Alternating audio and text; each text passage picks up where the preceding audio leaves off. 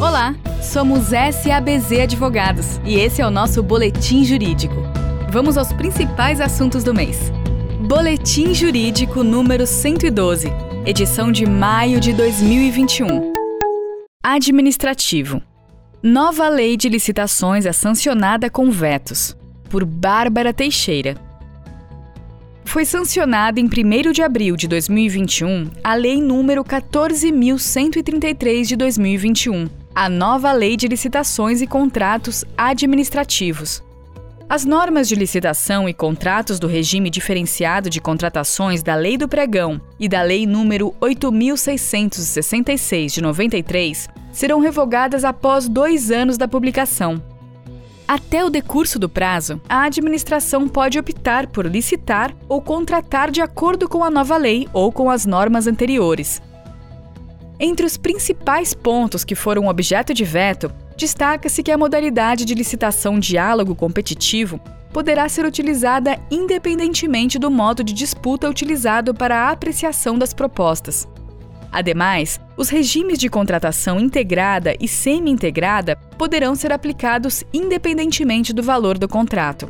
Além disso, não será obrigatória a divulgação do inteiro teor dos contratos pelas contratadas, nem a publicação de contratações públicas e editais em jornais de grande circulação, nos casos em que o orçamento estimado da contratação tiver caráter sigiloso, não será obrigatória sua publicidade imediatamente após a fase de julgamento de propostas, sendo possível sua utilização na fase de negociação.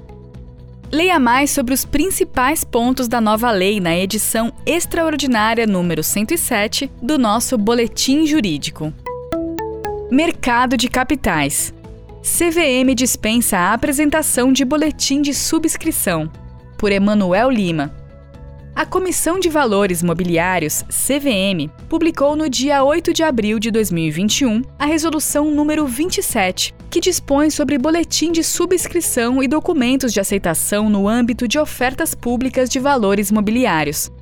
Nos termos da referida resolução, fica dispensada a apresentação de boletim de subscrição ou recibo de aquisição nos pedidos de registro de oferta pública de distribuição de valores mobiliários liquidadas por meio dos sistemas das entidades administradoras de mercados organizados, conforme previsto no parágrafo 2 do artigo 85 da Lei nº 6404 de 1976, alterada pela Lei nº 13874 de 2019. Nesses casos, o intermediário deve adotar procedimentos necessários para formalizar documento de aceitação da oferta, observados os requisitos previstos na norma. A principal inovação da resolução CVM número 27 foi a dispensa em caráter experimental da apresentação do documento de aceitação no caso de investidores institucionais, tais como instituições financeiras, entidades de previdência complementar, fundos de investimento, entre outros. A resolução CVM número 27 entrou em vigor no dia 3 de maio de 2021. Tributário Regime monofásico não permite creditamento para fins de PIS e COFINS. Por Isabela Gatti. A primeira sessão do STJ, por maioria de votos, decidiu que o regime monofásico de tributação não permite creditamento de PIS e COFINS. A questão teve como relator o ministro Gurgel Faria. O julgamento ocorreu no dia 14 de abril. Para o STJ, não se aplica o princípio da não cumulatividade, segundo o qual se admite o direito de crédito de tributos que incidem ao longo de toda a cadeia produtiva, e por isso não há que se falar em creditamento de PIS/COFINS. O principal argumento usado pelos contribuintes é de que a Lei do Reporto, que trata do regime tributário para incentivo à modernização, ampliação da estrutura portuária brasileira, alterou a disciplina do regime monofásico. Entretanto, a corrente majoritária da Corte refuta essa interpretação. Segundo o ministro relator, o benefício fiscal estruturado para determinado fim e para contemplar parcela específica de contribuintes não pode ser estendido para hipóteses diversas sob a premissa de isonomia tributária, por tratar-se de opção facultativa do legislador. Tributário. STF julga constitucional a contribuição ao INCRA por João Matarazzo e Thaís Santoro. No dia 8 de abril de 2021, em sede de repercussão geral, o Supremo Tribunal Federal, STF, declarou a constitucionalidade da contribuição de 0,2% sobre a folha salarial de indústrias rurais e agroindústrias destinada ao Instituto Nacional de Colonização e Reforma Agrária, INCRA. O recurso foi interposto por uma empresa metalúrgica, contribuinte, contra o acórdão proferido pelo Tribunal Regional Federal da Quarta Região, TRF4, que considerou que o adicional de 0,2% foi recepcionado pela Constituição de 1988, CF, na categoria de Contribuição de Intervenção no Domínio Econômico, CID. Em seu recurso extraordinário, a contribuinte alegou que a cobrança, prevista pela Lei 2613 de 1955, alterada pelo Decreto-Lei 1146 de 1970, é incompatível com a atual ordem constitucional. Por maioria de votos, o STF negou o provimento ao recurso da contribuinte, prevalecendo o voto do ministro relator Dias Toffoli, no sentido de que o INCRA é uma contribuição de intervenção no domínio econômico, CID, de natureza extrafiscal, eis que tem por finalidade promover a reforma agrária e da colonização, visando assegurar a função social da propriedade e dirimir as desigualdades regionais e sociais. A decisão proferida consolida o entendimento já aplicado pelo STF, desde a vigência da CF e da EC 22 de 2021. Tributário. Receita Federal institui sistema para facilitar a regularização de obras. Por Raíza Garcia e Vinícius Costa.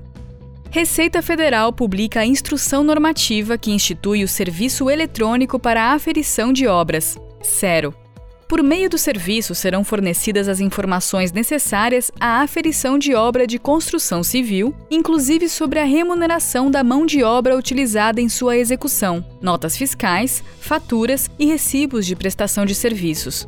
Serão realizados no SERO os procedimentos de aferição de obra de construção civil para fins de sua regularização perante a Receita Federal, cálculo das contribuições previdenciárias e destinadas a terceiros sobre a remuneração da mão de obra, emissão de DCTF Web, aferição de obras, e prestação de informações para a emissão de certidões de regularidade, o Cero ficará disponível no ECAC e substitui a declaração e informação sobre obra para a prestação de informações para fins de aferição de obra, enquanto a DCTF Web, aferição de obras, substitui o aviso de regularização de obra como um instrumento de confissão de dívida e de comunicação da existência de crédito tributário referente às contribuições sociais.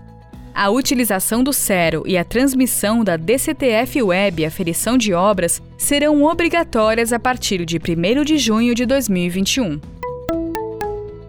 Tributário. PGFN publica edital com propostas de negociação de débitos suspensos por decisão judicial há mais de 10 anos. Por Thaís Santoro. A Procuradoria-Geral da Fazenda Nacional publicou o edital 2 de 2021, que possibilita o pagamento, em condições diferenciadas, de débitos inscritos em dívida ativa da União suspensos por decisão judicial há mais de 10 anos, em fase de execução fiscal já ajuizada ou não, cujo valor consolidado inscrito seja igual ou inferior a 15 milhões.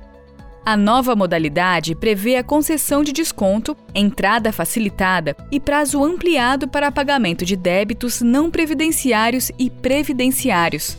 Os benefícios, no entanto, variam de acordo com a natureza do débito e o perfil do contribuinte, nos seguintes termos: para débitos não previdenciários, Tratando-se de pessoa física, microempresas e empresas de pequeno porte e demais organizações da sociedade civil de que trata a Lei número 13.019 de 2014 e instituições de ensino, a entrada é de no mínimo 2% do valor consolidado das inscrições selecionadas sem desconto, parcelada em até duas prestações. Já o saldo devedor restante poderá ser liquidado em prestação única com desconto de 70%, até 36 meses com desconto de 60%, até 72 meses com desconto de 50% e em até 108 meses com desconto de 40%. No caso das demais pessoas jurídicas, a entrada é de 4% do valor consolidado das inscrições selecionadas sem desconto, parceladas em até duas prestações. O saldo devedor restante poderá ser liquidado em prestação única com desconto de 50%, até 24 meses com desconto de 40%, até 48 meses com desconto de 30% e em até 72 meses com desconto de 20%. Para débitos previdenciários, a quantidade máxima de prestações é de 60 meses devido à limitação prevista no artigo 195, parágrafo 11 da Constituição Federal, tendo como benefícios descontos e entradas facilitadas da seguinte forma: Tratando-se de pessoa física, microempresas e empresas de pequeno porte e demais organizações da sociedade civil, de que trata a Lei nº 13.019 de 2014, e instituições de ensino, a entrada é de no mínimo 2% do valor consolidado das inscrições selecionadas, sem desconto, parcelada em até duas prestações. Já o saldo devedor restante poderá ser liquidado em prestação única com desconto de 70%, até 18 meses com desconto de 60%, até 36 meses com desconto de 50% e em até 54 meses com desconto de 40%. No caso das demais pessoas jurídicas, a entrada é de 4% do valor consolidado das inscrições selecionadas, sem desconto, parcelada em até duas prestações. Já o saldo devedor restante poderá ser liquidado em prestação única com desconto de 50%, até 18 meses com desconto de 40%, até 36 meses com desconto de 30% e em até 54 meses com desconto de 20%. As propostas de negociação estão disponíveis até 30 de junho de 2021. Gostou do nosso boletim jurídico? Inscreva-se nos nossos canais nas redes sociais. Procure por SABZ Advogados.